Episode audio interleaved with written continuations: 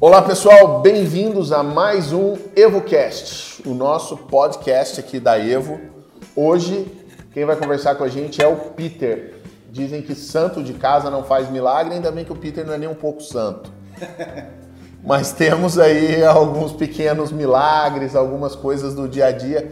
Uma frase de um cara que a gente gosta muito, que é o Roberto Tranjan, que não é dele, mas ele usa bastante maior milagre é enxergar milagres, né? Então talvez seja o cara aí que nos conduza a ver os pequenos milagres que acontecem no nosso dia a dia, tá à frente da nossa operação, tá cuidando de uma série de coisas, inclusive da gente aqui internamente.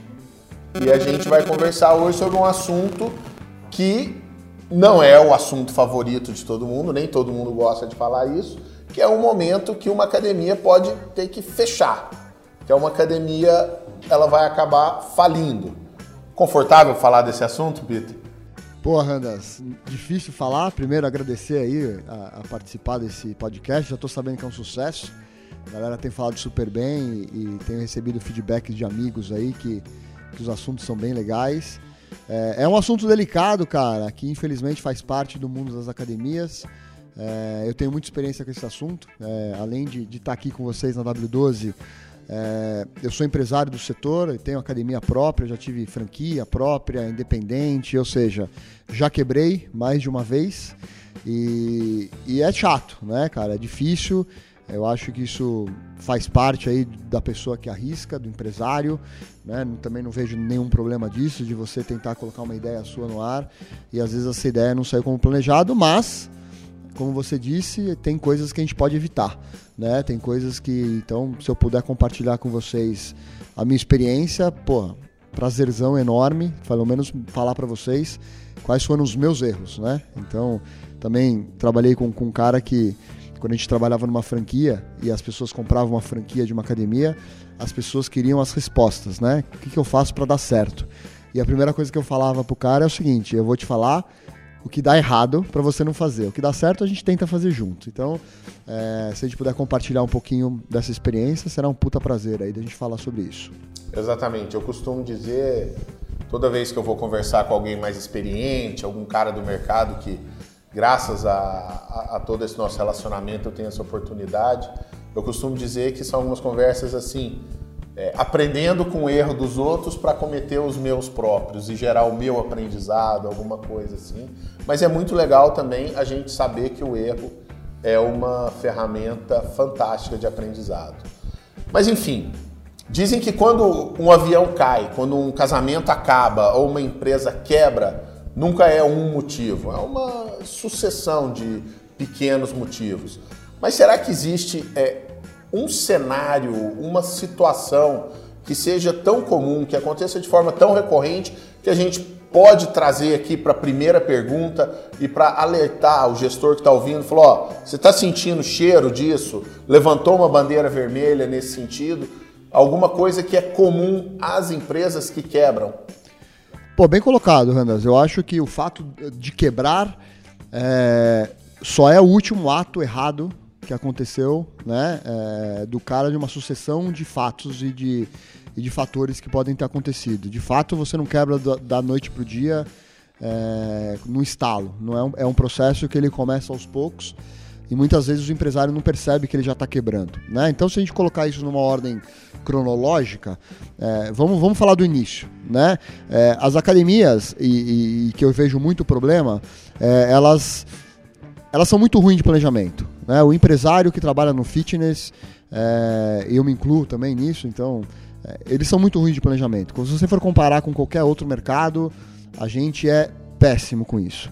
Então, assim, a, a, o primeiro erro que acontece é uma dimensão de investimento necessário para você abrir seu próprio negócio. Então, o empresário ele entra é, numa jornada empreendedora é, achando que vai gastar um valor né? É, na reforma, na compra dos equipamentos, no ponto. Ele, ele estima é, e ele entra nessa operação é, o fluxo, com, recurso para montar a academia muito justa. Né? É, ele não se prepara para imprevistos. Então esse é um primeiro problema, né? Ele, ele já entra na operação falando, putz, é, pega um arquiteto, um engenheiro, é, um cara de obra, fala, cara, você vai gastar 300 mil reais para montar essa academia, ele tem lá 350, 380, ele, puta, legal, consigo, começa a empreender, porque o cara tá cheio de sonho, cheio de vontade, e aí já tem um primeiro erro, né? É, a gente sabe que as coisas com obra são complicadas, né? E aí o cara já projeta e já começa, já na, na primeira na primeira, no primeiro passo do empreendedorismo, ele já se surpreende com um cenário que ele não tem mais recursos para continuar. Aí começam os problemas, porque aí ele começa a dar jeitinho, aí ele começa a abrir mão do diferencial dele, porque ele fala, putz, a minha academia vai ter isso, aquilo, é, não vou abrir mão disso, eu vou operar é, e ser diferencial é, por conta desses fatores, e aí ele começa a produzir, ele vê que acaba o recurso, e ele começa muitas vezes a abrir mão desses diferenciais, entendeu? Porque ele não tem como fazer, né? É, então esse é o primeiro problema que eu vejo. O segundo problema é que esse cara não projeta um fluxo de caixa. Né? Uma academia de ginástica, um estúdio, é, ela nasce por natureza, diferente das outras empresas, ela nasce com, com custo fixo extremamente instalado. Ou seja, o que eu quero dizer? É, o cara que vai abrir uma academia, é, o custo que ele vai ter quando ele abriu as portas vai ser muito provavelmente o mesmo custo que ele vai ter com mil alunos lá dentro ou com 600 alunos lá dentro. Só que ele não tem esse número de alunos no começo. E todo mês a academia faz buraco. O cara não, não projeta e não planeja é, o fluxo de caixa da academia. Vou te contar do meu caso. No meu caso, eu projetei um fluxo de caixa para quatro meses né, na minha academia. Aí foi a primeira quebra que eu tive. Na verdade, não foi uma quebra, porque eu tive que pegar dinheiro emprestado de banco, antecipar recebível, que é aquela coisa toda que acontece. É, e eu tive que ficar operando dois anos abaixo do meu ponto de equilíbrio. Ou seja, dois anos na minha academia fazendo água, fazendo água, fazendo prejuízo, fazendo prejuízo. E eu tinha projetado somente seis meses para passar por esse período. Ou seja, em dois anos a minha operação estava extremamente debilitada, é, com fluxo de caixa super baixo, super tomada de empréstimos, com todas as carteiras de recebíveis antecipadas. Ou seja, começa muito no planejamento. Então, assim, vai empreender, pensa no recurso que você precisa ter. Né? Outro ponto comum também é que um sinal é quando você precisa antecipar os seus recebíveis, quando você está vendo que o próprio fluxo de caixa ou, ou aqueles, aqueles pagamentos recorrentes dos clientes não estão sendo suficientes para você virar um mês e você consegue antecipar e você antecipa os recebíveis. Isso também é um sinal claro de que você pode ter um problema no futuro, porque se você não fizer isso de uma forma planejada, você não sai dessa seara nunca. É, isso também já aconteceu comigo. Eu estava numa situação um dia que eu tive que fechar uma academia e não tinha como fechar. Porque eu não tinha como devolver, por exemplo, todos os, todos os, os recebíveis dos alunos, porque já estava tudo antecipado nos bancos. Então, assim, isso também pode ser um problema bem sério aí e um sinal claro de que você pode estar num caminho errado. Legal. E, assim, isso é, é, é um cenário de algo que a pessoa pode parar olhar. Agora, assim, existem algumas outras coisas que dificilmente estão no radar do gestor, que nem sempre ele se toca e que não estão necessariamente corroendo o lucro ou a, a receita dele, então é difícil dele perceber. Mas estão se tornando inimigos invisíveis. Um contrato de aluguel mal, mal, administrado, impostos, passíveis trabalhistas. Consegue falar um pouco sobre, sobre esses inimigos invisíveis? Qual atenção que se tem que dar? como que você trata isso da melhor maneira. Legal, cara. Muito bem colocado, Ronaldo. É, é, é, geralmente, quando a gente começa a empreender, é, a nossa energia e, e, e, e, o nosso estado de espírito é, é, um estado de espírito muito positivo, né? Empreender no Brasil, da dificuldade que ele é, e você quer empreender, cara, você realmente tem que ter uma motivação e uma vontade muito grande. E quando a gente está nesse estado de emoção, que é muito bom para o empreendedorismo, mas também ele é um pouco perigoso porque a, qualquer contrato de locação serve, qualquer relação de trabalho serve. É, você, não, você não pensa nesses momentos que um dia você vai ter problema, né? Então, putz, o que, que é um contrato de aluguel com uma, duas, três cláusulas que podem ser leoninas? Mas, putz, eu nunca vou ter problema com aluguel, então vamos nessa, né? É, putz, eu quero trazer uma aula nova, tal, talvez não consiga contratar o cara num regime de CLT, mas é um puta professor, puta cara gente fina, conheço o cara, vamos trazer o cara como um PJ, é, e aí depois cara, você pode ter bastante problemas. Então, é, esse cuidado é muito importante, né? É, porque quando você sai do módulo é, de, dessa empolgação para o módulo de sobrevivência, aí que eu acho que, começa, que você começa a quebrar. Por que você começa a quebrar aí, cara? Porque você começa, cara, a querer viver cada dia para sobreviver. Né? E quando a gente entra no ciclo da sobrevivência, cara, quem comanda o nosso cérebro é o cérebro réptil, né? Você precisa sobreviver ao dia a dia, você precisa sobreviver ao mercado. É, e aí eu faço até uma analogia e uma comparação com caça. Quando você sai para caçar, você está correndo riscos, entendeu? Você não pensa na fartura, você, você abre mão dos seus diferenciais. Então, assim, vejo milhões de academias que quando o cara vai montar, puta diferencial, cara. O cara com uma puta ideia legal.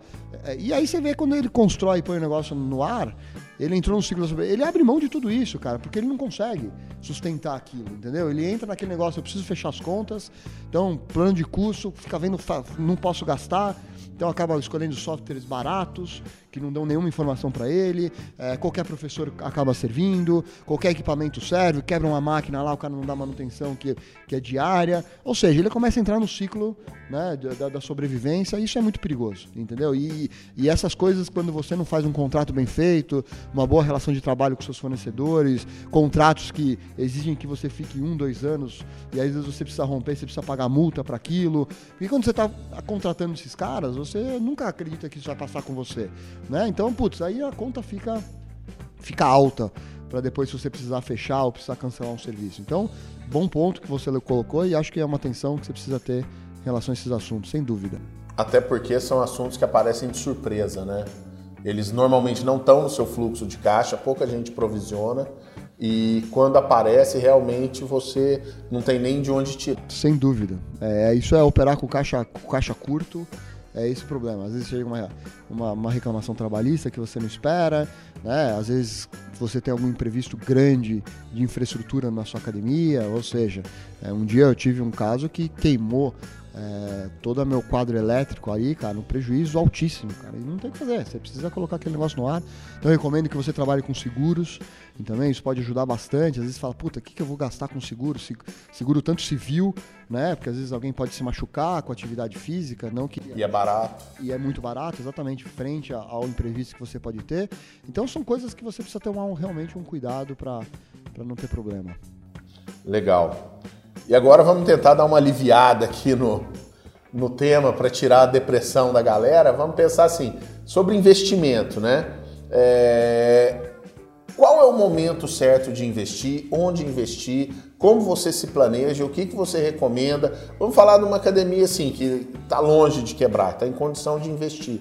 Ou será que às vezes o investimento não é uma salvação de uma academia que está passando por um momento difícil? Boa, boa pergunta, não, muito boa, cara. É, a minha opinião sobre investimento, cara, é, existem na verdade é, duas naturezas de você colocar dinheiro na sua empresa. Né? Uma é você investir para crescer e a outra é para cobrir o rombo que você abriu. Né? Eu acho que são dois investimentos que são bem diferentes. É dinheiro igual, é caro igual no Brasil, né? os juros no Brasil ele é exorbitante, é, só que existe uma natureza muito, muito diferente. Né? É, então, investimento para cobrir um rombo, putz, eu acho perigoso. Né? Eu acho perigoso para quem está recebendo investimento, que talvez não tenha aprendido com o erro, né? e perigoso para quem está fazendo investimento, porque às vezes putz, você está colocando para cobrir um rombo né? E, e, talvez não é o melhor investimento que você faça. O outro investimento, cara, que eu acho que é, é, é extremamente positivo, né? Eu, eu, eu gosto disso, trabalho com isso, tanto aqui na W12 como é, é, na, nas minhas academias. Eu já tive esses dois tipos de investimento, já peguei investimento para cobrir rombo já peguei investimento também para crescer. Esse investimento ele é muito bom, né? Esse investimento eu não vejo, na minha opinião, nenhum problema de, de você ter. É, só que eu acho que você precisa pegar ele no timing certo. Né? O empreendedor, cara, ele precisa aprender para a vida dele, na minha opinião, a operar com pouco. Entendeu? Quando você tem muito dinheiro, quando você tem muito recurso, você não desenvolve a sua criatividade, né? É, você, você aceita e tolera melhor os seus erros. Então, os erros para que você comete nem sempre são usados como aprendizado. Ou seja, quando você tem muito caixa, é, se você não tem uma boa cabeça, você pode se ficar mimado, vamos dizer assim. Imagine um, um, um, filho de um, de um pai rico, que o pai dá tudo, né? É, esse, esse, esse menino vai ter muito mais dificuldade de aprender, né? Então, assim, o que, que eu recomendo? Quer empreender, cara? Pega os seus recursos, né? É, aprende com eles. Se ele acabar esgote todas as possibilidades que você tem da sua criativa. Eu, eu costumo dizer, eu estou há 12 anos no mercado. E é, a época que eu mais aprendi no mercado foi a época que eu não tinha recursos para fazer tudo que eu precisava fazer e que eu não queria. Foi aí que eu criei minha casca grossa, né? Que, eu, que a gente costuma dizer, que, que você fica bom, né? Que você fica realmente né? Quando você está numa, você tá fora da sua zona de conforto, é a hora que você mais aprende, é a hora que você mais é criativo, é a hora que mais você desenvolve a sua competência de criatividade e o seu empreendedorismo. Então, recomendo que você vá com, com, com, com caixa curto, para você aprender. E o dia, cara, que você encontrar uma solução que ela é rentável, que ela é boa e que você não tem recurso para colocar essa coisa boa no mercado, cara, pega dinheiro pra caramba e faz acontecer. Né? A gente tem hoje um player aí no mercado que é um grupo grande, né, que descobriu a fórmula certa de ganhar dinheiro, né, com, com um modelo de academia que até então não existia. Né? Posso até falar, Smart Fit, acho que é um caso que todo mundo conhece. E quando ele descobriu é, o como ele pode ganhar, putz, pegar dinheiro para montar cada vez mais, mais e mais, cara, é, é, é, excepcional, entendeu? E aí toma cuidado também com as taxas, acho que isso aí é toda essa cautela. O Brasil tem, tem realmente as piores taxas de juros do mundo, então realmente é, às vezes prioriza um sócio, uma pessoa que esteja sonhando junto com você, né, que não seja tão é, implacável em relação a, a ganhos muito altos em relação a juros. Então, é, eu acredito que se você for por esse caminho, você consegue taxas melhores e, e conseguir operar melhor aí é, o seu fluxo de caixa, conseguir devolver esse recurso. Criatividade até na hora de buscar o recurso financeiro, né? Sim. Criatividade, networking, pessoas, o que acaba sendo muito comum hoje em dia, que existe a mensagem do empreendedorismo, do do se virar e tal, que normalmente quando a gente está num projeto de sucesso, não necessariamente sucesso financeiro, mas o nosso nível de entusiasmo e das pessoas à nossa volta pode pintar alguém, algum amigo, igual você falou, um futuro sócio, alguém disposto a botar uma grana, a, a, a entrar junto. Sem dúvida. Sem é, é uma situação que está se tornando um pouco comum. Sem né? dúvida, sem dúvida. O brasileiro ele tem esse perfil criativo de empreendedorismo. É, você sempre tem alguém na família que empreende, que monta as suas próprias, o seu próprio negócio. Isso faz parte da nossa natureza, cara. Então, pode olhar para o lado aí, no seu elo de amigos, conhecidos, que sempre tem alguém que quer empreender. É, hoje, é, nesse exato momento que a gente passa no país, é, um, um, um, rendimento em, em renda fixa ou, ou, algum tipo de investimento com risco mais baixo está remunerando muito pouco.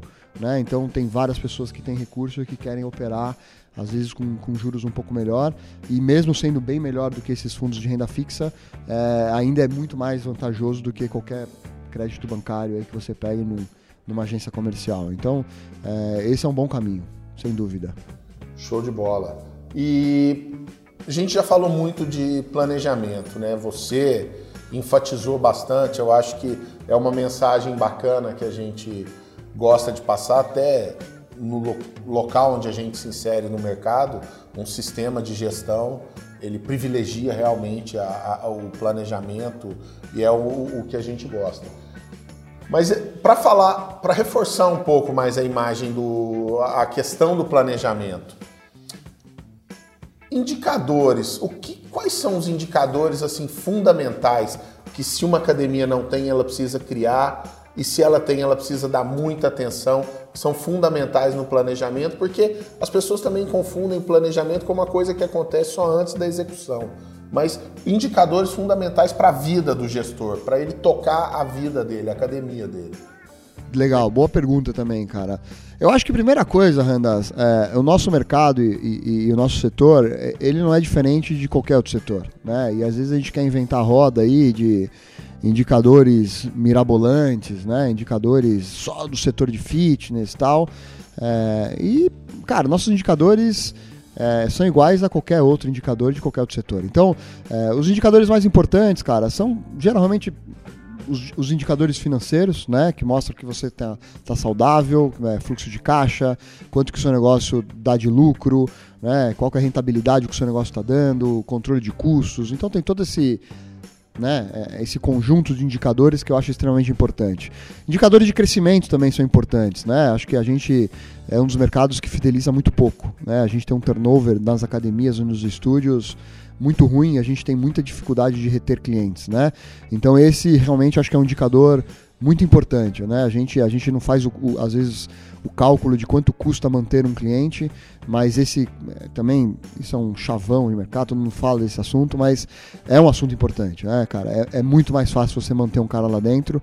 É, a gente aqui na W12 tem também esse conceito de que você para o mercado trazer um cara novo, se você colocar na ponta do papel, você vai ver que custa muito caro, né? Então, é, e, e se você quiser saber esse custo, que às vezes as academias não sabem, a gente chama isso de CAC que é custo de aquisição de cliente. Então, pega todas as despesas que você gasta na sua academia, todas, para vender e trazer gente. Então, tudo que é marketing, vendas, comissão de vendas, salário da equipe de vendas, é, tudo que você, toda a propaganda que você faz, todo o folheto que você faz, tudo que você paga para sua equipe comercial, é, as parcerias que você faz, coloca isso num, num num, num, número que chama CAC, soma todo esse valor e divide pelo número de pessoas que você atrai. Você vai ver que esse número é extremamente alto.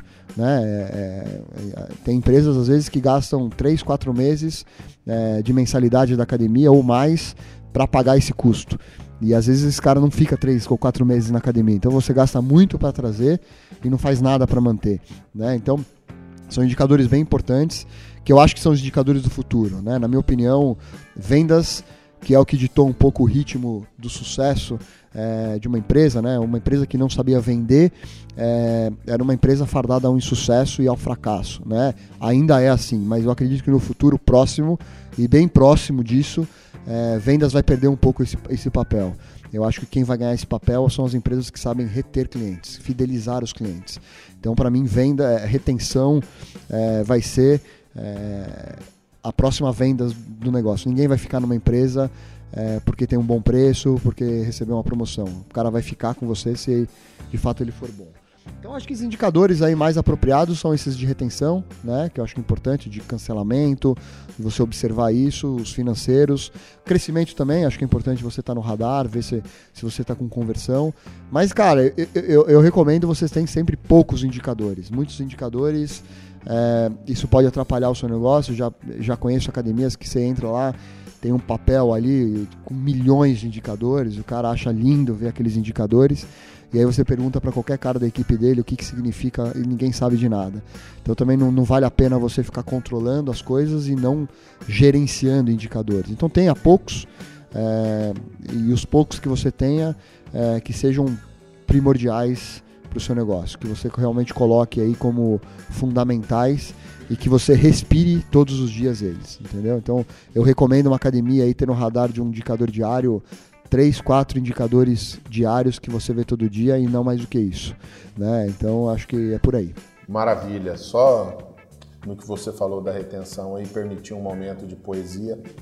Vinícius de Moraes falava casar com uma mulher por dia é fácil, difícil é casar todos os dias com a mesma mulher. Então a, a retenção é um pouco isso, é quase que você renovar os votos do seu casamento mensalmente, talvez, né? Todo mês você convencer. Imagina se todo mês tivesse que convencer sua mulher que vale a pena continuar casado com. Muito bem colocado, cara. É, eu acho que, é, fazendo até uma analogia com o que você falou com o mercado de tecnologia, de SaaS, que é o mercado que a gente está, de assinaturas, né? Então, Netflix está nesse mercado de assinaturas, o próprio Evo está nesse mercado de assinaturas que você paga mensalmente para usar o sistema e sai a hora que você quiser. A Smart Fit está no mercado de assinaturas, né? Porque você não tem contrato, você sai a hora que você quer. É... Teoricamente você precisa pensar em se vender todos os dias, né? Porque a, a, motivação do cara que comprou a primeira matrícula sua ou primeira mensalidade, ela é uma e ao longo do tempo, como um casamento, como você colocou, vai perdendo, né? Aquela mulher que você paquera, que você conheceu ali, ela no primeiro momento ela é encantadora e com o tempo você vai perdendo interesse. Ela se ela não se reinventar e você também, é, o casamento acaba. Então quando a gente fala de academias, cara, é, você vendeu pro cara, ele tá lá dentro, meu, vende todo mês para ele. Se vende para ele todo mês, se promove para ele todo mês, para todo dia que ele sentar num bar ou numa roda de amigos, ele falar, cara, vocês precisam ver minha academia, cara. Esse mês foi isso, aquele mês foi aquilo. Né? Isso é muito importante para realmente para retenção, porque às vezes a gente acredita que só a primeira compra é importante e esse cara vai perdendo a motivação ao longo do tempo, como um casamento. Então, se você não regar e se você não cuidar, isso acaba. Legal. Vamos tentar trazer agora para o assunto da falência, apesar da gente ter, graças a Deus, como tudo que a gente faz aqui, uma empresa entusiasmada, uma empresa cheia de energia, com uma vibe que a gente acredita que seja uma coisa muito nossa, a gente acabou trazendo o tema da falência para até alguma coisa mais poética e romântica.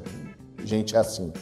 Mas para falar da falência, né, às vezes a pessoa quebra e trazendo um pouco para algo que eu já vivenciei por causa da minha experiência profissional, as pessoas dizem que fechar uma empresa é a coisa mais difícil do mundo. E que na verdade eles pegam um contrato social, jogam numa gaveta, tranca e esquece a chave. Aquilo vai gerando taxa e tal. Uma hora que ele lembra, aquilo realmente fica quase impossível de fechar.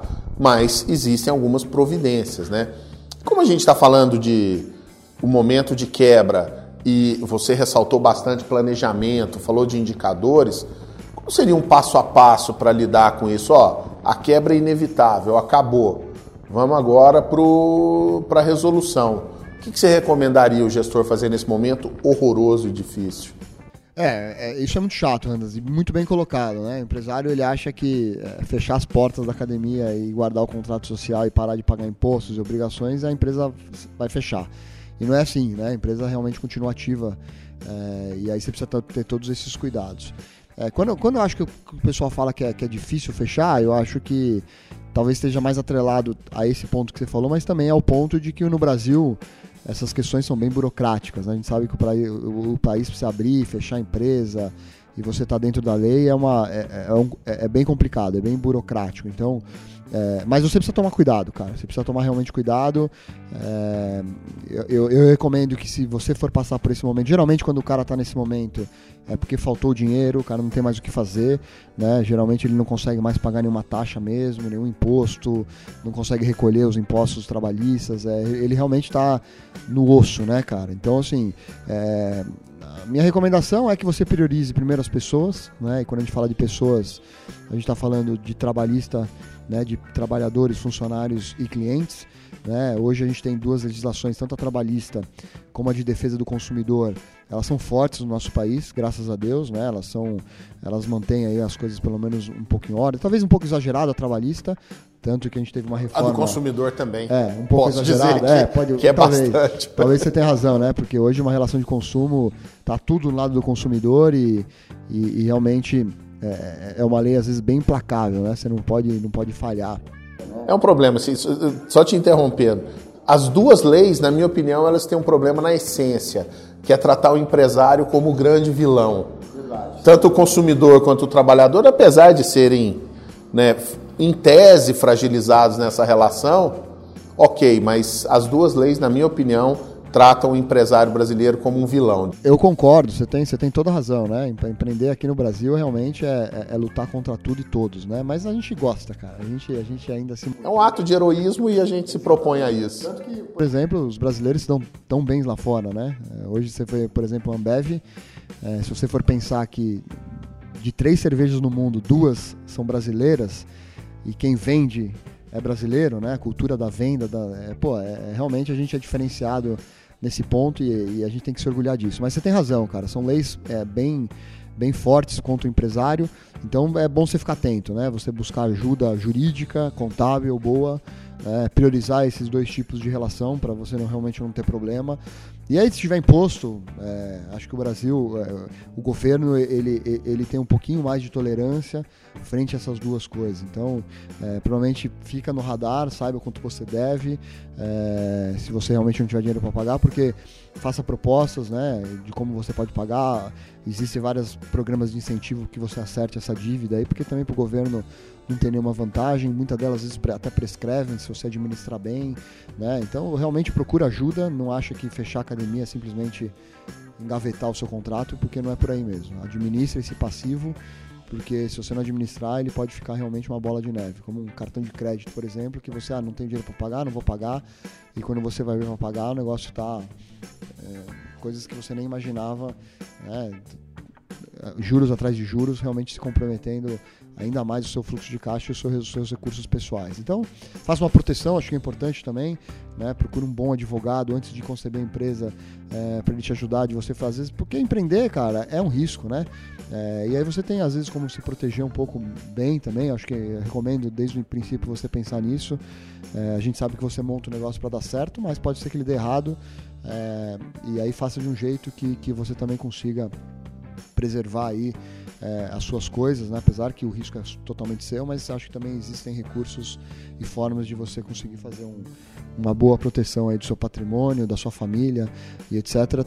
Lembrando que esse patrimônio talvez não tenha que ser, às vezes a gente fala, pô, não, é, incentivar a inadimplência, né? incentivar o que você deve e não pagar. Não é nada disso que eu estou falando. O que eu estou falando é cuide disso para isso não te interferir, para você ter saúde mental de honrar todos os seus compromissos, até com os seus recursos pessoais, mas é, que você assumiu, né? Você assumiu o compromisso com a sociedade quando você empreendeu, é, com empregados, com funcionários e a sua obrigação e com o próprio governo, a sua obrigação cumprir com eles. Então é só para você ter um pouquinho mais de cautela é, de tomar a decisão certa e fazer os melhores acordos caso isso venha a surgir. E também é, isso vai refletir diretamente na reputação, porque você assumiu no início do nosso webcast que já quebrou.